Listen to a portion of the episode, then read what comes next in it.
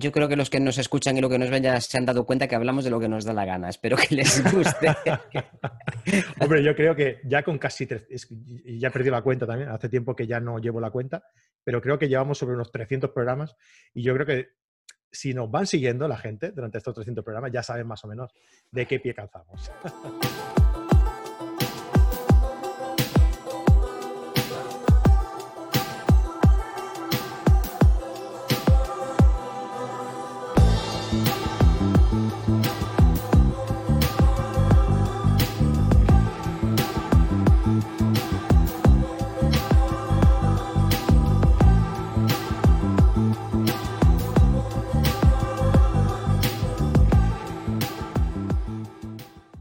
Bienvenidos a carretedigital.com. Mi nombre es Fran Palmero, director, presentador y hombre orquesta de todo este cotarro. Bienvenidos a la comunidad de fotógrafos en la que compartimos, disfrutamos y aprendemos fotografía mediante nuestros vídeos, tutoriales, series y directos en nuestro canal de YouTube suscríbete y dale a la campanilla para estar informado de todas las novedades y mediante también nuestros podcasts, audios que subimos en diversas plataformas de podcasting como pueden ser iTunes, Podbean, eh, iBox, Spotify y todas aquellas que suban algo de contenido relacionado con el audio, con los podcasts, eh, eh, que toquen nuestra temática de fotográfica también.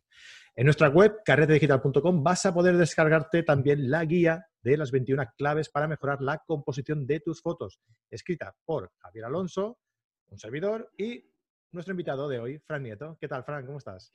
Hola, muy buenas, Francisco. Muy bien, aquí estupendamente, disfrutando de los últimos rescoltos del veranito. A ver si llega el otoño y podemos ir ya a hacer alguna foto otoñada, que es lo que más me gusta en todo el año. Ayer veía un documental de, Nueva Inglaterra, del otoño en, los bosques de Nueva Inglaterra. Hostia, tú. Precioso, ¿eh? Una barbaridad. Cuando se ponen, eh, para octubre o así, se ponen de un color rojo, rojo, rojo intenso. O sea, pasan de amarillo, naranja y rojo, van como, como subiendo, ¿no? Como incrementando ahí el tono. Y visto desde arriba, plano aéreo, es, impresionante, ¿eh? O sea, se ve hasta, hasta en las imágenes de los satélites, se ve todo incendiado es, precioso, es precioso. El otoño es una, una, época preciosa para ir a hacer fotografías. Sí, es curioso que mucha gente va al Valle del Jerte, que es precioso, con la época de floración, todo blanco y, maravilloso, pero es que en otoño los cerezos es que son brutales también, porque hay arbolitos que dan una gama tonal muy reducida. Aquí, por ejemplo, el roble que tenemos por aquí mm, se pone mustio, se pone ocre y ya está, y se acaba. El haya, por ejemplo, cuando hace un poquito de frío se pone ya más amarillente y va cogiendo los chopos, los olmos, esos dan un, una otoñada mucho más bonita, pero los cerezos son espectaculares. Cuando encuentras por ahí un cerezo en el monte, los mm. arces también dan un otoño muy bonito. Sí, los arces, y robles son los que tienen allí, en lo que te mm. comentaba de, Nueva Inglaterra. es sí. una pasada. Bueno, si la, gente quiere que hablemos, eh, podemos hacer algún día un programa dedicado a, fotografiar el otoño, ¿no? No sé si hemos hecho alguno ya hace, hace tiempo, me suena que sí. Yo creo que los que nos escuchan y los que nos ven ya se han dado cuenta que hablamos de lo que nos da la gana. Espero que les guste. Hombre, yo creo que ya con casi tres, y ya perdí la cuenta también, hace tiempo que ya no llevo la cuenta, pero creo que llevamos sobre unos 300 programas y yo creo que si nos van siguiendo la gente durante estos 300 programas ya saben más o menos de qué pie calzamos. Eh, Solo pues están creciendo las audiencias. O sea que, bueno, vamos al tema de hoy. Eh, vamos al tema, vamos al tema, no nos Que siempre te vas por las ramas. ya sabes que me gusta, Fran. Bueno, pues, pues eso, estamos hoy aquí para, eh, bueno, ya sabéis esto, este nuevo formato que, estamos haciendo en el que vamos a, dar pues una serie de consejos y, y el día de hoy vamos a hablar pues de composición, ¿no? Porque vosotros mismos nos habéis dicho en las encuestas que os gustaría que habláramos sobre estos temas, ¿no? Y concretamente vamos a hablar sobre composición. ¿Y hoy qué vamos a ver, Fran, sobre composición? Pues vamos a hablar un poquito de la teoría del color, si te parece.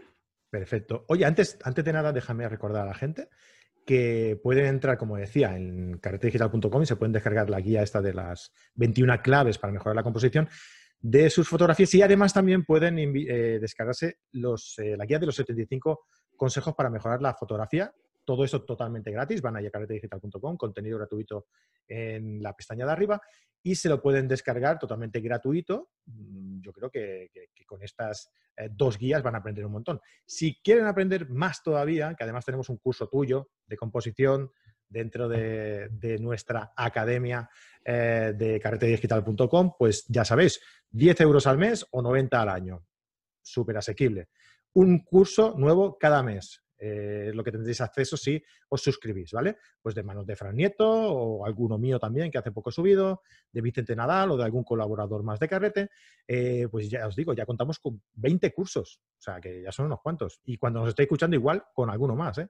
¿eh? cursos de Photoshop, de fotografía nocturna, de light painting, de macro, de composición, de fotografía de viaje, de iluminación. O sea que ya veis que son un montón. Eh, acceso ilimitado a todos ellos y a todos los que iremos subiendo a partir de ahora, ¿vale? Aparte de soporte con todos los profesores, una masterclass al mes por lo menos y eh, grupo exclusivo en Facebook y en Telegram para todos los que seáis ah, carreteros VIPs. ¿Vale? Así que ya sabéis, 10 euros al mes o 90 euros al año que os ahorráis ahí tres mesecillos. Y ya sois muchos los que estáis disfrutando de todo este contenido y del que vendrá. Así que ya sabéis, animaos, entráis en carretedigital.com, y ponéis ahí en la pestañita de quiero ser carretero VIP. ¡Pum! Eh, os, suscribís ahí, ¿vale? Bueno, Fran, pues venga, vamos con ello. Eh, teoría del color. Pues empecemos por la teoría o por el color. vamos a hacer un combi, vamos a hacer teoría del color. pues vamos a empezar por el principio. El ser humano es capaz de percibir una serie de, colores que tienen que ver con, la física, con la electromagnética. Cuando un cuerpo tiene algo de temperatura, cuando tiene algo de energía, se transmite en forma de ondas y estas ondas pues, pueden tener una longitud de onda determinada, más o menos larga. Y a nosotros, como especie, nos ha tocado pues, ver desde los 480 hasta los 720 nanómetros. Vemos desde algunos azules a algunos rojos. Por encima de esto, pues están los ultravioletas, que por ejemplo las abejas son capaces de orientarse gracias a ellas, y por debajo pues están los infrarrojos, que por ejemplo las, víboras y, los cabrones de los mosquitos utilizan para detectar la zona donde tienen que picarnos. pues eh, dentro de lo que nosotros podemos ver, pues eh, a los fotógrafos nos interesa cómo combinar estos colores para que nuestras fotografías tengan unas ciertas sensaciones. Siempre hablamos de sensaciones como algo general. Tú puedes Mm, buscar armonías, puedes buscar contrastes, puedes buscar que algo atraiga mucho la atención, un ambiente muy grande y que una cosa muy pequeñita. Eh, me viene así a la mente aquellas fotografías de la Tierra desde el, desde el cielo, aquella de Jaus, eh, el francés, este, ahora no me viene el nombre, Jaus Bertrand, que había hecho un montón de fotografías desde todo tipo de, globos, desde aviones, desde helicópteros. Y recuerdo que cuando le tocó la Antártida, como aquello se veía muy vacío, pues siempre ponía al asistente, lo bajaba en el helicóptero, llevaba un plumífero rojo precioso, que se veía desde todos lados, volvían a subir, el hombre debía de sentirse muy solo allí en aquel iceberg y, y hacía la foto y volvían a recuperarlo. Por ahora no lo dejaron nunca allí. Entonces, con algo muy pequeñito, algo rojo, se ve mucho también en fotografía de montañismo, donde la gente suele ir de amarillo, de azul y de rojo, que son los colores. Bueno, últimamente también se lleva bastante el verde, esto también va un poco por modas, pero bueno, los que se toman esto en serio y quieren que los vean en caso de un desastre o de un rescate, pues suelen utilizar el color rojo y el azul. Entonces, eh, hace ya mucho tiempo hubo gente que empezó a preocuparse por qué era la luz, era algo que no acababan de entender, y fue el genial Newton el que se tomó la cosa pues en serio gracias a su enorme talento y empezó a utilizar, aprovechando una peste como esta que tenemos ahora, en aquel caso era una peste de verdad, una, una plaga que tuvieron en, en, Londres y en toda Inglaterra prácticamente, pues se fue de Oxford y estuvo en su casita con su madre allí tranquilamente y sus abuelos. Y como estaba muy aburrido, pues empezó a darle vueltas a la cabeza. Pasó un día por una feria, se compró unas prismas que reflejaban la luz, la refractaban en realidad, y empezó a sacar conclusiones. Y entre estas conclusiones, pues sacó algunas muy interesantes, pero os voy a poner una presentación, que esto ya lo tengo. Recuerda, Fran, que, si podemos aprovechar esto para que lo vean y para que lo escuchen, mejor. Eh, es decir, los que nos estéis escuchando, ¿vale? Ah, más o menos vamos a hacer el intento de, ser descriptivos para que entendáis todo, que yo creo que sí, ¿no, Fran? Yo creo que sí. Si me puedes activar compartir pantalla. Sí, igualmente, si, nos estáis escuchando y queréis, eh, y queréis eh, pues ampliar eh, el conocimiento ¿no? a través de, la presentación que, que, Fran nos está haciendo ahora, pues podéis venir al, canal de YouTube y suscribiros y, ver la presentación tal y, en el, a tiempo real mientras Fran nos lo va explicando. Venga, Fran, dale.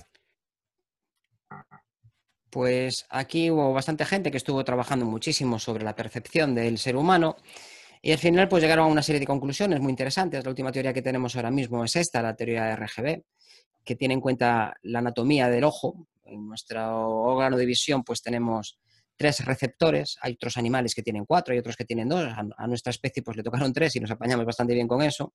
A mí me gustaría ver en ultravioleta para hacer algunas fotografías de florecitas, pero bueno, ¿qué le vamos a hacer? Ya querrías más, si vieras en ultravioleta querrías más todavía. sí, seguiríamos, ahora quiero infrarrojo, ahora quiero rayos ahora quiero... Pero bueno, hay que, hay que arreglarse con lo que tenemos. Claro que sí. Entonces, esta es la teoría biológica, es la más avanzada y responde a los estímulos de nuestras células que son capaces de recibir longitudes de onda en el rojo, en el verde y en el azul. De ahí vienen las letras estas de RGB que corresponden a las iniciales en, inglés, red, blue y green. Sin embargo, hay otras teorías como la de Newton que comentaba antes y que después fue retomada por Goethe, que aparte de escribir, pues también le gustaba mucho la física por el siglo XVII, XVIII y XIX. La ciencia estaba muy relacionada con la nobleza, que eran los que tenían realmente dinero y tiempo para poder desarrollar estas actividades. Y aunque esta teoría, pues está, desde el punto de vista fisiológico, está un poco obsoleta, sin embargo, en las escuelas de bellas artes y toda la pintura que tenemos hasta ahora y seguramente durante muchísimos siglos más se basa en, otra teoría que no es biológica como la anterior y que mm, pues interpreta que los colores primarios son el amarillo, el azul y el rojo. Es decir, que en vez de considerar el color verde un primario, consideran el amarillo. Bueno, y vemos que hay diferente, hay muchísimos más esquemas de color y muchísimas más teorías para identificar los colores. Hay muchas ruedas diferentes a esta, pero vamos, muchísimas. Casi para lo que quieras demostrar vas a encontrarte una rueda de color.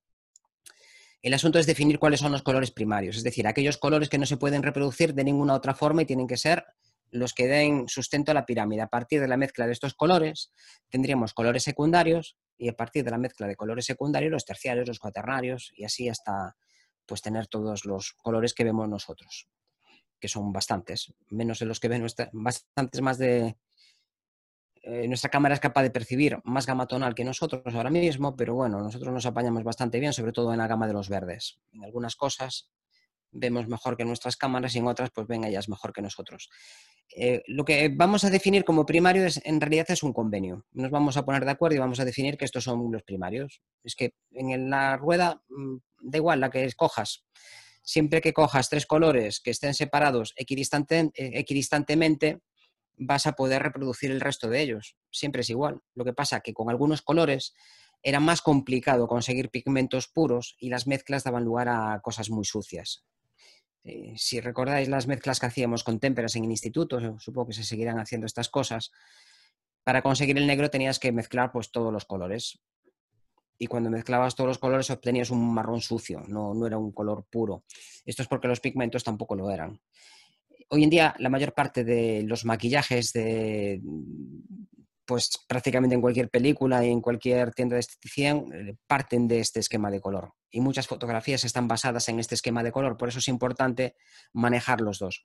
Es sencillo, si estamos manejando un esquema R, Y, B, aquí tenemos que el complementario del verde es el rojo, mientras que antes el complementario del verde era el magenta.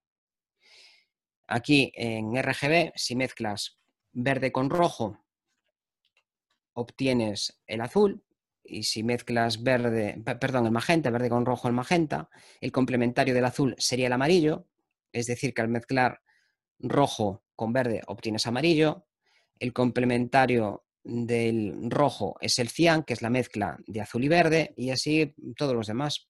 Y esto también nos vale para síntesis sustractiva. El RGB es una mezcla de colores donde a medida que vas sumando colores, vas consiguiendo pues cada vez más brillo, cada vez un color más blanco. En la mezcla sustractiva, por ejemplo, en nuestras cámaras no hay señal, mm, eso es negro. En un monitor, si lo tienes apagado, está en negro. A medida que vas añadiendo más cantidad de luz de cada uno de los pigmentos, consigues el blanco. Sin embargo, en el papel, cuando tienes que imprimir, sucede lo contrario. Partes de algo completamente blanco y, por tanto, para conseguir los colores, tienes que ir retirando ese blanco y añadiendo el tono que a ti te interese. Por eso se llama sustractiva, porque vas quitando. En RGB añades y en CMYK sustraes. Pero bueno, vamos a centrarnos en nuestro modo de fotógrafos, que es el RGB por excelencia, salvo cuando vamos a imprenta. Entonces, en nuestro esquema de color, a veces eh, lo que buscamos es la sensación de armonía. Y en estas sensaciones lo que se busca es que los colores estén muy próximos en el círculo cromático.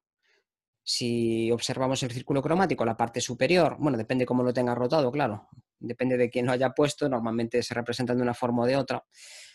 Los colores cálidos, los rojos, los amarillos, nos trasladan esta sensación de calidez. Seguramente, pues como reminiscencia de cuando andábamos en las cavernas alrededor de la hoguera, compartiendo conocimientos, experiencias y riñéndole a los niños también, protestándole a los suegros, yo qué sé, estas cosas que llevamos haciendo muchos miles, igual que ahora, exactamente igual. Lo que pasa es que ahora lo hacemos con WhatsApp y de aquella pues hacía eh, alrededor de, la hoguera. Y ciertamente la mayor parte de las cosas que producen calor es que son amarillentas. El fuego, una cerilla, una vela. Hoy en día pues ya las lámparas pues ya tienen fuentes de calor que no tienen por qué tener ningún tipo de, tan siquiera ser visibles con las lámparas infrarrojas. Ya. Bueno, las lámparas infrarrojas, curiosamente, la visión que tenemos de ellas es que es roja. No vemos la radiación que nos está calentando, pero la lámpara sí que la vemos roja. Sin embargo, las cosas como la niebla, como el mar, como estas cosas que si te metes te enfrían, el hielo, estas cosas son azuladas. Por eso distinguimos estas sensaciones cálidas de las sensaciones frías. En esta fotografía en concreto estamos viendo un bosque otoñal, que antes hablábamos de otoñal, esto es en Inglaterra, en uno de los bosques allí, que tienen de todas las especies y hay algunas mm, zonas que tienen realmente bosques muy bonitos y aunque son artificiales pero son muy bonitos. Y nosotros estamos visitando la ciudad, pero un día se, me levanté tempranito, estaba cerrado de niebla, así que salí al campo, bueno, al campo, al, al jardín, bueno, campo es, pero una zona humanizada. Y aquí lo que vemos es una serie de arbolitos, con estos colores característicos de las vestimentas otoñales, con amarillos, con ocres, con tonos lejanos al rojizo, y en el lado derecho pues hay unos arbolitos que no les ha llegado ese momento y están más verdes, verdes y amarillos. Y poco a poco se va disipando la niebla y los colores se van volviendo más pasteles. En primer plano tenemos colores más densos y al fondo más ocres. Si observamos el círculo cromático de esto, tendríamos los colores cálidos, los verdes, los verdes más, más brillantes, los amarillos y los naranjas que están uno al lado de otro. En esta fotografía no hay tonos claramente delimitados como azules, ni como granates, ni, como rojos. Rojo no hay tonos que contrasten, ¿no? Son, no, hay contraste. más como, como, todos los, como todos los tonos están muy próximos unos a otros, pues la fotografía es más armónica, es más, mm, más estática quizá no hay contraste, no hay contraste tonal. Pues vamos a ver otro ejemplo. Aquí tenemos una cigaena, que es un animalito, es una mariposa, que tiene la costumbre de alimentarse de algunas plantas que tienen una gran cantidad de arsénico, un metal que le da un brillo muy característico a las sales, que es muy difícil de fotografiar, es muy complicado. Y estos animalitos, pues si te los comes, el arsénico no le sienta bien a sus depredadores y entonces pues, emite una serie de advertencias, como todos los que prefieren avisar que, a que se los coman, porque para cuando lo escupan o cuando el animalito pues intoxique de comerse 30 o 40, pues ya el animalito seguramente habrá aprendido, no tendrá tanta descendencia, pero la mariposa pues no habrá hecho ninguna gracia. Entonces tenemos una plantita que es en la que acaba de nacer, tiene el capullito un poquito más abajo, es un tallo verde, un verde oscuro, el fondo es un verde, un verde más, más clarito que hace un poco de contraste. Y esta mariposita, pues es, mm, son unos tonos azules muy oscuros, prácticamente negros, y tienen unas manchitas que determinan la especie a la que pertenecen en color rojo, un rojo brillante. Y aquí el esquema de color que tenemos, pues es de contraste. Justamente este contraste que está buscando el animalito entre, entre el negro y el rojo, es el que tenemos entre estas marcas de color rojo y el fondo que he elegido para, bueno, el fondo que he elegido el que había también, ¿no? Pero bueno, pude haber puesto un fondo artificial o pude haber buscado otro ángulo. Aquí lo que buscaba era este contraste tonal entre el verde y el rojo. Si te das cuenta, cuando compramos las bolitas del árbol de Navidad con el acebo, que es una especie que no deberíamos de comprar, que es una especie que está delicada y que sirve de alimento a muchos pajaritos en invierno que lo están pasando muy mal, Pero si te das cuenta es justamente esto, unas pequeñas cantidades de rojo, las bolitas con muchísimo verde, con mucha textura además. En general, siempre que veas una fotografía donde hay dos colores complementarios, casi siempre hay foto. Rojo y verde, amarillo y azul, siempre, cian y rojo, casi siempre vas a tener este, una buena fotografía ahí. Aquí tenemos una fotografía muy diferente, es un tajinaste en Tenerife, una fotografía nocturna donde ya empezamos a tener algunas estelas de, las estrellas, es una exposición relativamente corta, pero mm, tenemos el cielo muy azul, una forma del tajinaste que se inclina hacia la izquierda en una curva y por el otro lado pues tenemos la, una roca ahí muy oscura, apenas con detalle y que se inclina pues más o menos en dirección contraria, como si hicieran una elipse como si quisieran tocarse en algún punto. En el capítulo anterior estuvimos hablando de las líneas y aquí lo que tenemos son dos líneas curvas que se intentan abrazar y muchas líneas por ahí por ahí abajo. Como veis, poco a poco vamos a ir mezclando los elementos porque nunca se dan, bueno, nunca, nunca es, nunca, nunca hay nada que sea nunca, siempre hay excepciones pero en general casi todos los elementos de una fotografía se pueden ir aislando. El punto, la línea, la forma, el color, todo esto se va aislando y, es la forma en la que podemos interpretar y construir nuestras imágenes. Y aquí el esquema de colores, colores, mm, el azul oscuro del fondo, hemos evitado la contaminación lumínica con un ajuste de blancos muy bajito, de 3000 o 3200 Kelvin, porque todo esto es contaminación lumínica de las ciudades que están en la parte inferior de la isla tenemos este verde que está iluminado con flash para que tenga los tonos que corresponden y el rojo de los propios tajinastas. Aquí la sensación que hay es de contraste. Tenemos dos colores claramente enfrentados y prácticamente el azul ese que está riñéndose con los dos. Está ni para ti ni para mí. Y aquí la sensación que tenemos no es de calidez, es más bien son tonos más fríos. A pesar de este rojo que anda por ahí, la dominante de la fotografía eh, son los tonos verdes y los azules. Y en esta otra imagen, que tenemos aquí una pequeña mata de tonos verdes, unas, unas plantitas que hay al lado de la costa, un cielo muy bonito aquí en Asturias, en esto creo que era el... Cantabria, ¿no? El, sí, el de las gaviotas, ¿no? El... ¿La costa, quebrada? No, es antes en Asturias. Es, no sé qué de las gaviotas es, me parece recordar. Mm. Entonces tenemos aquí un mar con unos tonos que casi parece el Caribe, unos tonos turquesas y una puesta de sol ahí que empieza a aparecer. se utilizó un filtro degradado para igualar las exposiciones y este filtro degradado, en este caso, pues utilicé uno que da una cierta dominante magenta, que a mí en algunas fotos me gusta mucho. Tengo otras, utilizo filtros que no dan dominante, pero en este caso este lo uso muchísimo. Y aquí el esquema de color es una serie de colores armónicos que van desde estos verdes, que en principio puede parecer que, bueno, están ahí, te hacen gracia, pero en realidad lo que están es complementando el esquema tonal.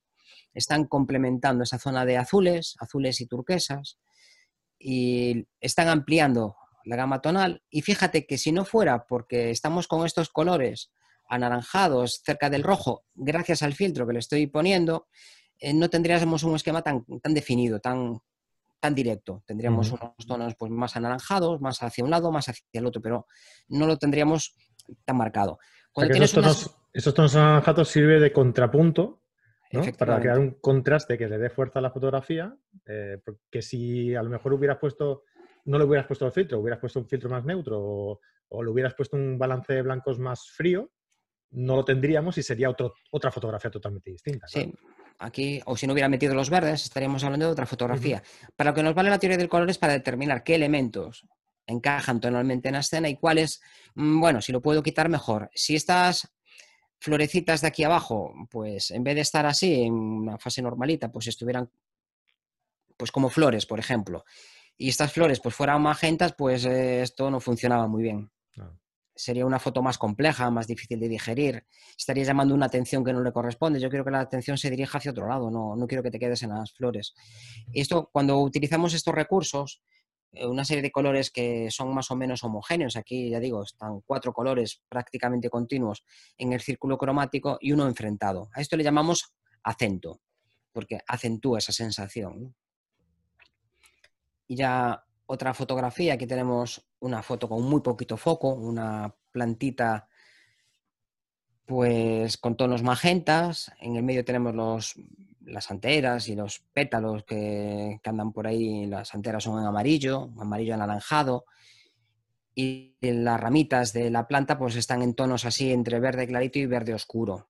Y el fondo es un fondo que estuve apartando algunos elementos porque me estorbaban, estuve echándolos hacia un lado y hacia otro y alguna rama, pues la verdad que yo cuando hay ramitas en el campo, pues si son hierba y es algo que viene un herbívoro, se lo come y vuelve a salir y están biológicamente pues da igual, haces más daño pisándolas que arrancándolas, pues aquí el esquema tonal que tenemos se basa exactamente en el mismo de antes.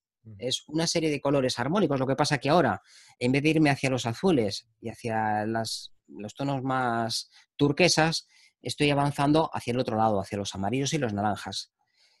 ¿Por qué elegí este fondo y no otro? Y porque había algunas florecitas en el fondo que eran blancas y que me llamaban la atención y esas las aparté hacia un lado porque es que me rompían el esquema tonal, traían una atención que no correspondía. Yo quiero que te fijes sobre todo en, la parte interior de la planta, en los naranjas, que es justamente lo que tengo en foco. Estoy enfatizando los colores estos eh, de la plantita, eh, lo, que, lo único que hay visible con foco definido son unas poquitas anteras que son de colores anaranjados.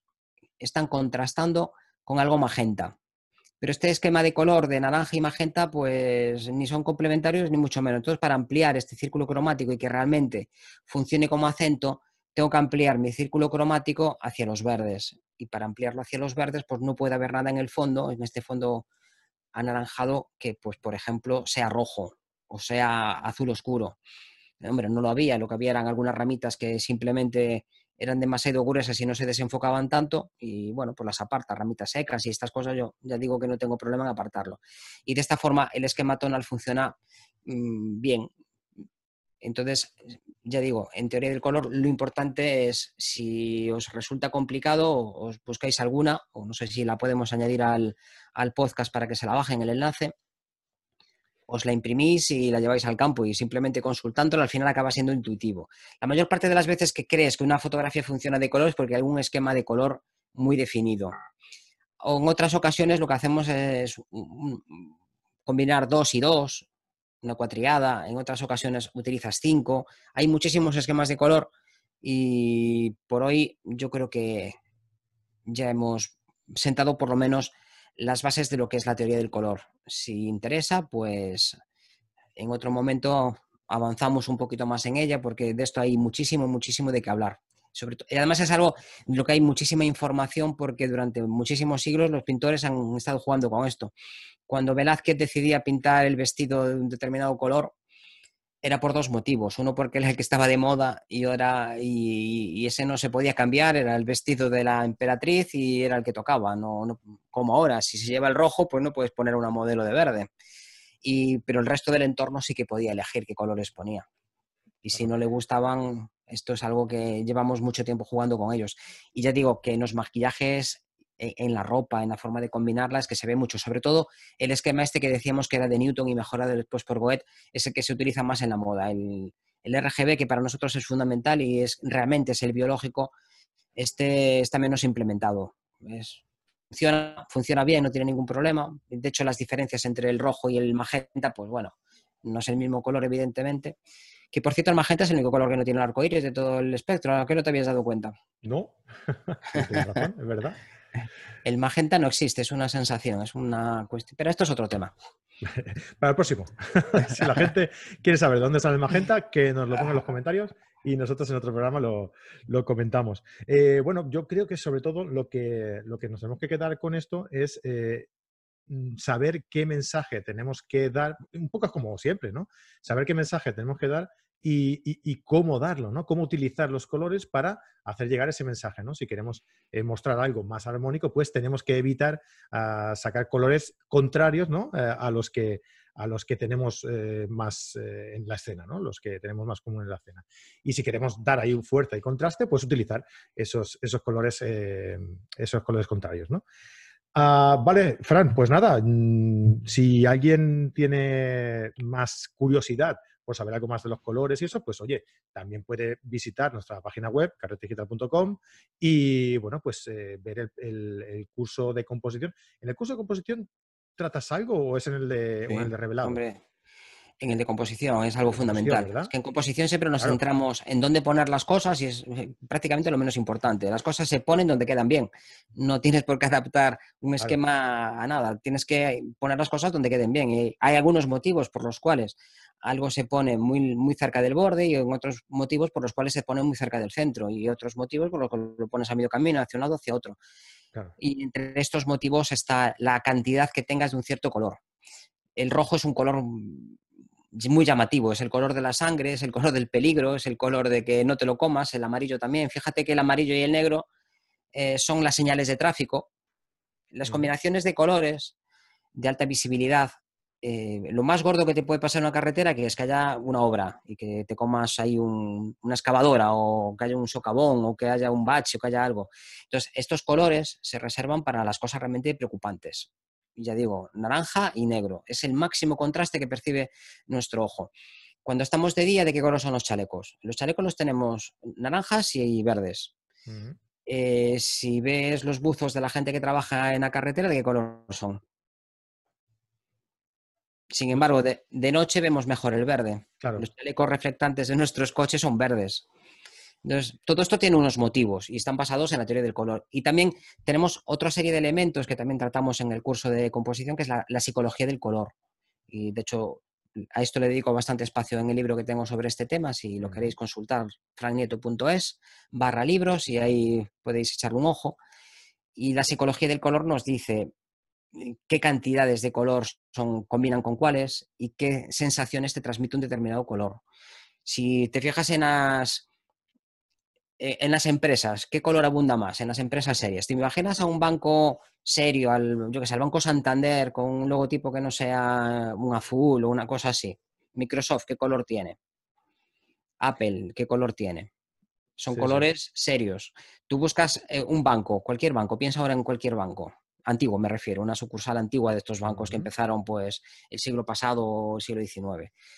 Eran edificios de piedra sólidos con, con un espacio mm, enorme, eh, columnas que parecían egipcias, o perdón, que parecían griegas, ahí dóricas, jónicas, corintias, que estaban ahí súper definidas, y la sensación, ventanas pequeñas, robustez, seguridad, caja fuerte, de aquí no se escapa nada. Y ahora imagínate un banco joven, nuevo, moderno, que quiere convencernos de que a gente chachi. Pues, mm, eh, ¿qué, qué logotipo tenemos? ¿Podemos hablar de marcas? ¿De bancos holandeses? Pues lo que quieras. No. Pues aquí apuestan por otro tipo de, de colores y otras sensaciones. Y esto lo tenemos Sí. que aprovechar en nuestras imágenes.